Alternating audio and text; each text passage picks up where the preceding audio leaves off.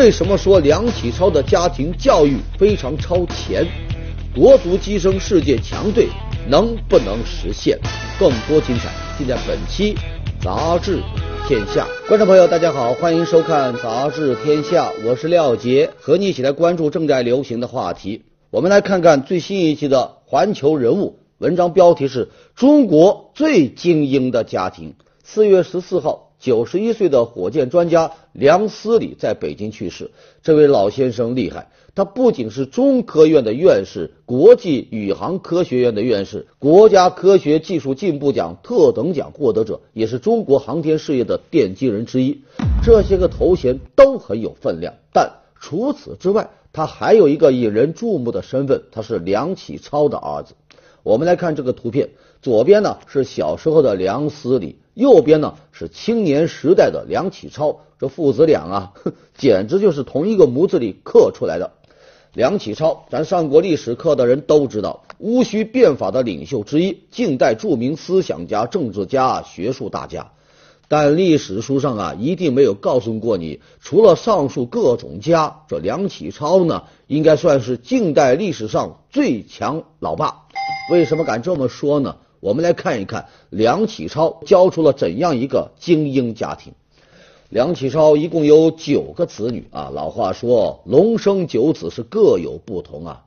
这梁启超九个子女啊，那也是个顶个都是精英，都在各自的领域呢有独特的精彩。其中有梁思成、梁思永、梁思礼这三个院士。也有各方面的专家教授，号称是一门三院士，满庭皆才俊。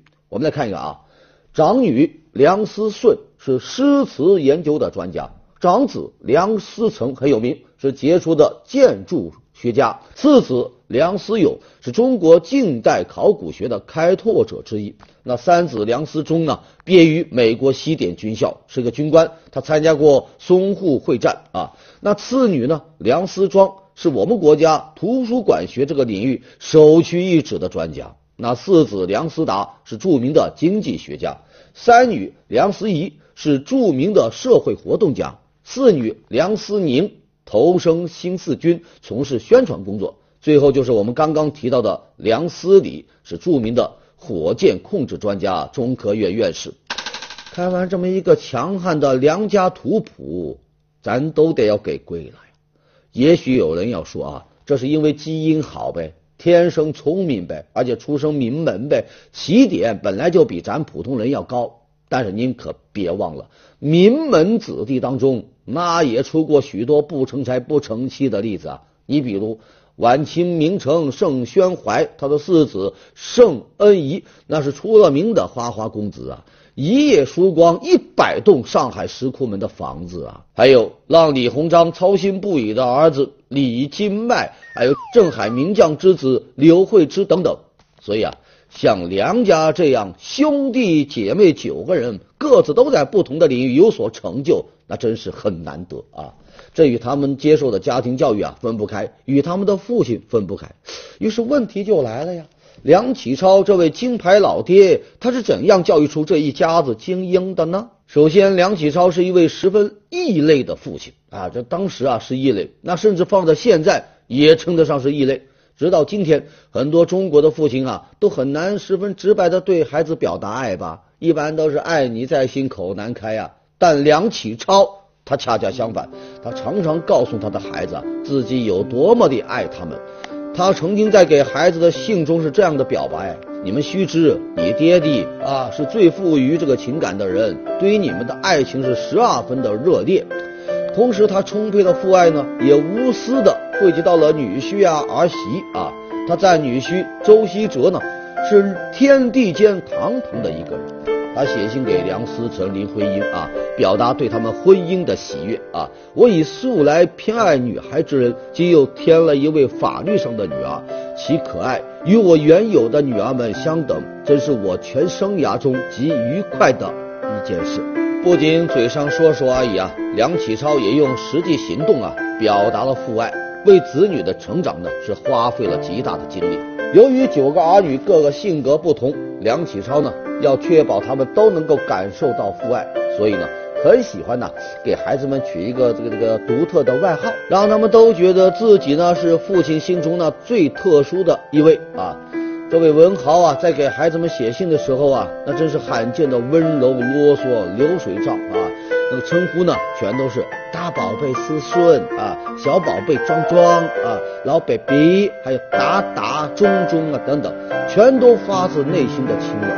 对长子梁思成啊，他就说：“你若在教堂行礼结婚，思成的名字呢，便用我的全名；用外国的习惯，可以叫做思成梁启超，表示啊，你以长子资格来继承我全部的人格和名。”对于这个次女梁思庄呢，他则在信中，哎呦，有点肉麻的写啊，说：“小宝贝庄庄，我想你想得很呐。”所以我把这得意之作裱成玲珑小巧的精美手绢寄给你，你姐姐思顺不会抢你的，但你要小心两位淘气的哥哥。小乖乖，你赶紧收好吧。看到这，我就想说呀，梁公啊，你这么会撒娇卖萌，这历史书都不知道的吧？如果梁启超生活在现在啊。他是绝不会去写这个我的儿子读哈佛这一类的畅销书的，因为读名校、升官发财这些个根本就不是他对子女教育的目的啊。那梁启超看重的是什么呢？我们啊可以在他给子女的家书当中大概看出来。他常常就说，总要在社会上常常尽力，才不愧为我之爱儿，尽自己能力去做，做到哪是哪。如此呢，则可以无入而不自得，而于社会也总有多少的贡献。梁启超的子女当中，大多学的呢不是所谓的热门专业，但凡是真心喜欢，并且呢对社会有益，他必定都要全力支持。梁思成主修的是建筑史，那梁启超很清楚这个专业啊真不好找工作，但依然全力支持孩子的学业。最后呢？儿子成了中国最优秀的古建筑专家，次子梁思永立志要投身考古，他便亲自呢联系当时著名的考古学家李济啊，自掏腰包让这个梁思永啊有机会参加实地考古的工作。最后，这梁思永就成了近代田野考古学的奠基人。现在咱很多的这个狼爸呀、虎妈呀，都很喜欢逼着孩子选择父母给他选好的专业。美其名曰是为孩子好啊，但梁启超他绝不会啊，他只给孩子们提建议，从不把自己的意愿呢强加给孩子。你比如他的二女儿梁思庄，本来这个梁启超啊，真是很希望他能够去学这个生物学，但呢，梁思庄尝试了一下之后啊，觉得这个兴趣不大，于是呢，这梁启超就赶忙给他写信，说学问最好是因自己性之所进。往往事半功倍，不必拘泥于爹爹的话。和这个狼爸虎妈还有一个不同呢，那就是梁启超虽然对子女的学业啊非常关心，却呢并不在于一时的这个考试成绩。你像这个梁思庄刚到加拿大的时候，有一次考试啊，只考了个第十六名，那是十分的这个沮丧。梁启超得知以后啊，立刻写信说：“庄庄，成绩如此，我很满足了。”因为你本来就提前一年入学嘛，和那些个按级递升的洋孩子竞争啊，能在三十七个人当中考到第十六，是真亏了你了啊！乖乖，不必着急，只需要努力变好了。你看这爸爸多贴心啊！在求学这一方面呢，梁启超啊，他不看重文凭，而是呢强调要打好基础啊，掌握好火候。他对梁思庄就说呀。未能力进大学，这有什么关系呢？啊，求学问不是求文凭呐。他还在写给这个长女梁思顺的信当中说呀：“天下事业无所谓大小，只要在自己责任之内，尽自己力量去做，便是第一等的人物。”梁启超自己曾经走过就是科举的道路，而且呢是科举的成功者。那十二岁就中了秀才，十七岁呢人家就成了举人。他对科举啊。那是深恶痛绝啊！他在这个学问之趣味当中曾经说到啊，我认为凡人常常活在趣味之中，生活在有价之中。若哭丧着脸挨过了几十年，那生命便成为了沙漠，要来何用呢？咱通俗的翻译一下，大概就是人生要是没乐趣，和那咸鱼有什么区别？梁启超的这个教育理念呢，他不强求成绩，不干涉兴趣，但呢，这梁启超啊，他有一件最最看重的事情，什么呢？品行。作为一个以中西合璧的学术理念闻名于世的知识分子，这梁启超在教育方法上那真是一个西方式的爸爸啊！但在对孩子品行的要求上，他倒更接近传统的中国人啊，和这个梁启超啊从小受到的教育呢那就有关了。在读书上，梁启超很少显露出超凡的天赋。八岁学微文，九岁呢能坠千言。放到现在呀，这个绝对是个天才少年呐！但是这个父亲呢，依旧待他是十分的严格，不仅要刻苦读书，课余呢，你还得帮着家里啊去这个田间劳作，绝不可做游手好闲之人。咱再看一看啊，反观一下我们现在这个一些个所谓的天才少年，从小就被父母包办一切生活琐事，弄得一丁点的生活自理能力都没有。与社会的沟通啊，是完全被磨灭了。最后呢，就成了高分低能、孤僻自闭的人，甚至呢，精神崩溃，导致退学。这样的新闻是比比皆是啊。相比起来，咱现在的一些个教育理念，可以说那算是一种倒退了啊。在品行上，梁家是有严格要求的，从不姑息啊，还让孩子们呢从小读《论语》《孟子》，教导他们。智者不惑，仁者不忧，勇者不惧。即使在梁启超过世之后，这梁家子女啊，依旧牢记着父亲的教导。你看抗战时期啊，这个梁思成、梁思永全家都踏上了颠沛流离的这个流亡之路。长女梁思顺呢，在丈夫去世之后啊，独自抚养四个孩子，生活是极为艰辛，但绝对不为日本人做事。三子梁思忠身为军官，在淞沪会战的战场上浴血奋战。小女儿梁思宁呢，是投奔了这个新四军。梁氏兄弟姐妹九个人当中，有七个人都曾经留学海外，而且呢，都是哈佛、哥伦比亚大学这样的名校。学成之后呢，全部都选择了回国。你像咱们开篇提到的火箭专家梁思礼，作为梁启超最小的儿子。虽然五岁的时候父亲就已经去世了，但梁氏家训家风却刻入了他的血脉，对他产生了影响一生的作用。他十七岁就留学美国，二十五岁学成之后呢，放弃了美国无线电公司的邀请，毅然呢选择回国。此时啊，他的同窗好友林化呢与他是分道扬镳，留在了美国。几十年以后，林同学成了波音公司的首席科学家。梁思礼呢，成了中国航天部的总工程师啊。林化住在西雅图的一个小岛的高级别墅里，梁思礼呢住在一个普通的单元小房间里，工资啊只有他的百分之一。有人就问他对此你有什么想法？梁思礼的回答是。他干的导弹是瞄准中国的，我干的导弹是保卫祖国的。有人曾经问过梁思礼啊，你从父亲那继承下来最宝贵的东西是什么？他回答说：爱国。父亲对我的直接的影响是比较少，国学功底不如哥哥姐姐，但爱国这一刻我不曾落下过半截。在梁家，报效祖国这几个字。从来就不是一句说来好听的话，而是践行一生的行动。而这呢，或许啊，也正是我们今天为何要如此尊敬梁氏一家的原因。在这个崇拜成功、膜拜金钱的时代，总应该有人提醒提醒，什么才是真正的精英。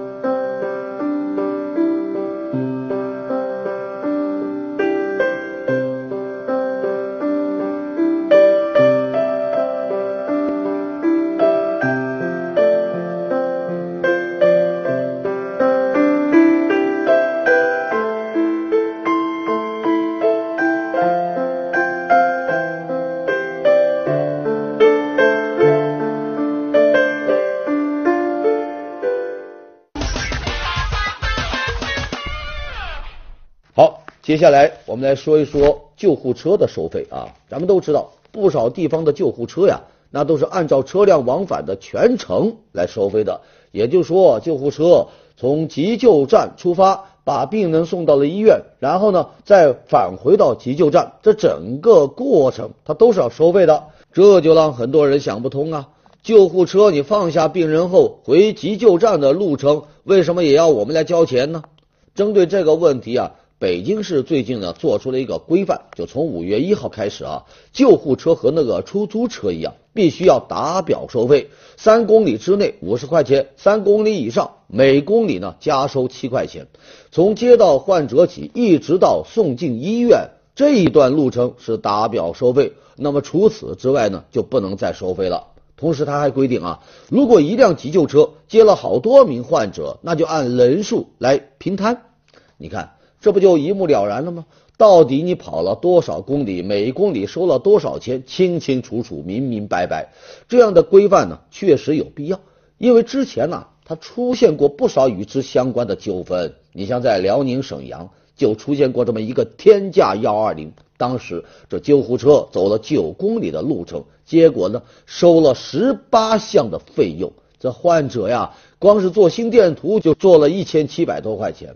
难怪有那么一个段子说，救护车一响，几头猪是白养啊！除此之外，还有一些地方就存在大量的山寨的幺二零啊，他们不光收费昂贵啊，那病人的安全都不一定得得到保障啊。对于北京的这一次的规范呢，很多人就表示支持啊，还希望能在全国呢给他推广。有专家就说呀。这个医疗救急啊，是与死神赛跑的服务，是社会保障体系的一个重要的组成部分。因为你收费标准不统一，救护人员呢就可以挟患者以令家属。现如今，这北京要求救护车是打表计费，并且明确了收费的标准，这就使得救护车它能够回归到公益啊，也给社会公众啊提供了监督和维权的依据。救护车打表收费，咱们就希望啊，这规范就能够打铁趁热，全面给它打开。好，接下来进入到板块杂志图片。苏菲玛索来到广州跳广场舞，用女神的风采告诉你什么样的节奏是最呀最摇摆，什么样的歌声才最开怀。贾静雯给女儿绑了一个冲天辫啊，大呼要点鞭炮了。小朋友水汪汪的大眼睛看着镜头，如此萌的鞭炮，把大伙的心都给炸酥了。一直正在执勤的地铁搜爆犬，因为淘气啊，被拉到墙角训话。认真挨训的那个神态啊，包括他那销魂的站姿，让大伙直呼：明明可以靠萌值，却偏偏靠才华。好，接下来我们来聊一聊足球啊。前不久啊，有关部门发布了中国足球中长期发展规划。这个规划呢，引发了热议。这个规划呀，把中国足球接下来的发展呢，分成了三个阶段啊。说二零一六年到二零二零年是近期目标，就是打基础的阶段。这个阶段呢，主要是让人们有球踢啊，继续发展校园足球和社会足球，增加足球场的这个数量。到了第二个阶段呢，就是中期目标，时间是二零二一年到二零三零年，这个阶段就比较厉害了。说国足啊要努力跻身于世界强队。最后一个阶段，那就是远期目标，时间是二零三一年到二零五零年。这个阶段呢，那不得了，要让中国足球队成为世界一流的强队，为世界足球运动做出应有的贡献。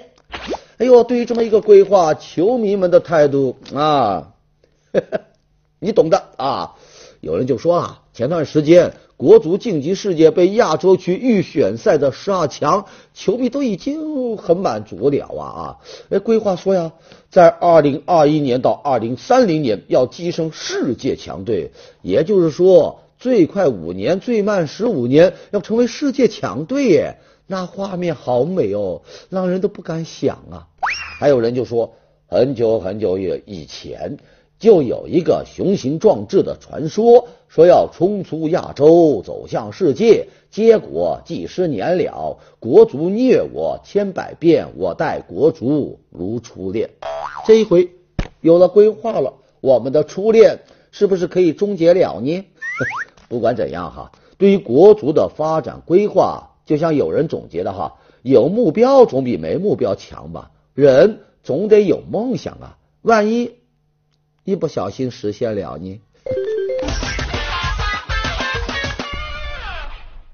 好，接下来我们来说一说判决书啊。判决书是对于判决结果的一个权威证明，它不但关系到当事双方的利益，甚至呢，它是相关部门依法采取下一步行动的一个依据。但是前不久啊，法院也做出了判决，这刘先生啊，随便这么一翻，就发现判决书啊有多处错误。你比如这个，本来是共管账户啊，共同管理的账户，打字呢却打成了公管账户，变成了工人的工。再到后面呢，又变成了公关账户，公和管都变了，变成了搞公关的账户了。哼 还有啊，刘先生就说这涉案的转让款呢是四千五百万，可到了判决书呢多了一个零，变成了四点五个亿，莫名其妙啊，多了四亿多。这刘先生表示很难接受啊，他粗略的统计了一下，显而易见的错误就有十二处。对于这个事呢，当地法院就回应了，说判决书啊确实存在不少的错误。目前呢，已经成立了工作小组，与这个承办法官来核实相关情况。与此同时呢，法院还启动了问责程序，责令相关人呢做出书面检讨。对此，有法律专家就指出，哈，出现类似低级错误啊，不单单是这一家法院，还有不少法院存在玩忽职守的问题。这不仅仅给当事人带来了困扰，更糟糕的是，它影响到司法的公信力呀。作为法律工作者，他本应该严谨细心啊，面对判决书这么重要的文件，更应该细中有细。毕竟嘛，一份份的这个判决书，那是我们国家法律精神的一个个体现。判决书谬误百出，相关部门在处理的时候，你可不能再马马虎虎。好，我们接着来说，最近有一段视频被热传啊，这是一张视频的截图啊，因为这个视频啊太过残忍，所以我们不能播放啊。这段视频啊总共有四十二秒，记录的呢是居民楼里发生火灾，一名男子被熊熊大火困在房间，他想通过窗户呢逃出去，但被防盗窗给卡住了，于是啊他就大声的呼救，视频的叫喊声那听的是撕心裂肺呀。视频传出来之后，广东消防就证实，这火灾发生在广州，就在这个月啊。当时呢，这消防官兵啊，很快就赶到了这个现场救火。不幸的是，视频里呼救的男子最终还是这个葬身火海。对于视频的拍摄者，广东消防就发出了一个激烈的回应，说除了谴责和唾弃，可耻和可鄙，我们无法再对这么一条。冷血至极的这个视频的拍摄者做出其他所谓的理性和冷静的形容，残忍的四十二秒，你的手机端的好稳呐。说到这呢，这就让我想到了一张著名的照片，就是这一张叫《饥饿的苏丹》，是著名记者凯文卡特拍的啊。这照片里的小女孩在去往救急中心领粮食的路上，实在是走不动了，扑通一声跪倒在地，就在她身后不远处。一只秃鹫就虎视眈眈的盯着他，等着他咽下最后一口气，然后吃他。卡特被这个场景震撼到了，立马掏出相机拍下了这一瞬间。之后呢，他凭借这个照片是获得了普利策新闻奖。但是这照片也引来了广泛的争议和批判，人们就指责卡特：你看到这样的场景，为什么不立马放下相机？去救那个女孩呢？你还在这旁边等着，然后把照片拍下来，太没有人性了。最后啊，摄影师卡特因为承受不了巨大的压力，也选择自杀身亡。随着手机和智能设备的普及，我们每一个人都有可能成为记者呀。那么，在面对突发事件的时候，你究竟是选择赶紧拍摄记录下来，还是选择第一时间施救或者报警呢？对于这么一个问题啊，我就觉得呀，我们还是应该抛弃袖手旁观的看客心态，在保证自身安全的情况下，应该尽可能的第一时间伸出援手。毕竟，我们不需要这么一段刺激眼球的视频，我们需要的是伸出援手啊。接下来我们来聊一聊违停罚单。前不久啊，在上海有一位家长送孩子上学，因为赶时间呢，他就把这车呢直接停在了学校的门口。哎，又担心这个被交警贴罚单呢，他就特意啊在这个车的挡风玻璃上留了一张字条给这个交警啊，就是图片上这个啊，这个纸条上啊是这么写的啊：五分钟就回来，请不要给我贴罚单。哎。有了这么一个东东啊，这交警究竟会不会网开一面呢？我们再来看一看这张图片，这个交警啊还是贴了罚单呢，罚单上面呢还附夹了一张纸条，内容是这样的：我等了十分钟，有点意思啊。送孩子这一位呢，您不说了是五分钟就回来吗？好，我等你五分钟，再加五分钟啊，我不给你开罚单。可结果呢？警察叔叔等了十分钟，人还没有来，那就对不起了。贴，看到这个呢，有人就点赞呢，说这交警啊够睿智，够幽默。